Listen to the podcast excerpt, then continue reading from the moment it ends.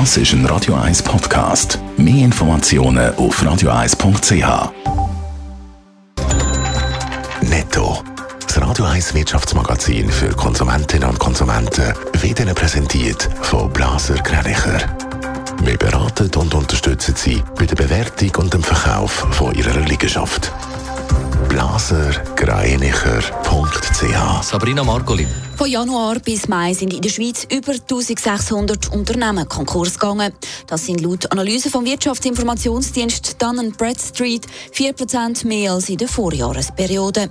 In der Romandie hat die Zahl der Insolvenzverfahren um 21% zugenommen, in der Ostschweiz hingegen um 11% abgenommen. Die Schweizer Hypothekarzinsen haben sich nach einem stärkeren Anstieg im Frühjahr zuletzt stabilisiert. Laut dem Online-Vergleichsdienst Moneyland lässt sich seit Anfang März eine Plafonierung beobachten. Zinssätze stehen aktuell bei durchschnittlich 0,96 Prozent für fünfjährige und bei 1,23 Prozent für zehnjährige Hypotheken. Das ist ein leichter Rückgang im Vergleich zum 1. März, aber mehr als am 1. Januar. Die Schweizerische Nationalbank SNB will weiterhin kein breit verfügbares Zentralbanken-Digitalgeld. Sei die weitaus bessere Alternative, wenn die SNB innerhalb des bestehenden Zahlungssystems Sofortzahlungen ermöglichen, hat Andrea Mechler, Direktor Direktionsmitglied am Bankenanlass gesagt. Die Möglichkeit von sofortigen Zahlungen werde heutzutage erwartet, vor allem auch seit der Corona-Pandemie. Folgt nach dem VW-Abgasskandal jetzt auch der Renault-Skandal. Es sieht ganz so aus. Sabrina Margolin, der französische Autohersteller, hat es offiziell mit der Justiz zu tun bekommen.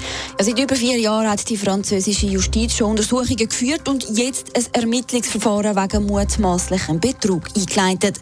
Es geht dabei um Abgaswerte bei Renault-Dieselfahrzeugen von älteren Generationen. Es ist jetzt einmal ein Verfahren eröffnet worden. Gleich wird jetzt Renault schon zur Kasse gebeten. Ja, der Konzern muss eine Kaution von 80 Millionen Euro bereitstellen. 20 Millionen sind für mögliche Entschädigungen und Strafgelder und eine Bankgarantie von 60 Millionen, um mögliche Schäden auszugleichen. Renault hebt weiterhin an der Unschuld fest. Man hätte sich immer an die französischen und europäischen Vorgaben gehalten, heisst in einer Mitteilung. In dem Auto von Renault gäbe es keine betrügerische Software. Ausgelöst hat der Dieselskandal seinerzeit VW. Millionen von Abgaswerten sind mit Hilfe einer Software gefälscht worden. Das Ganze ist dann im 2015 aufgeflogen und hat den Konzern Milliarden von Euro gekostet. Netto. Das Radio 1 Wirtschaftsmagazin für Konsumentinnen und Konsumenten.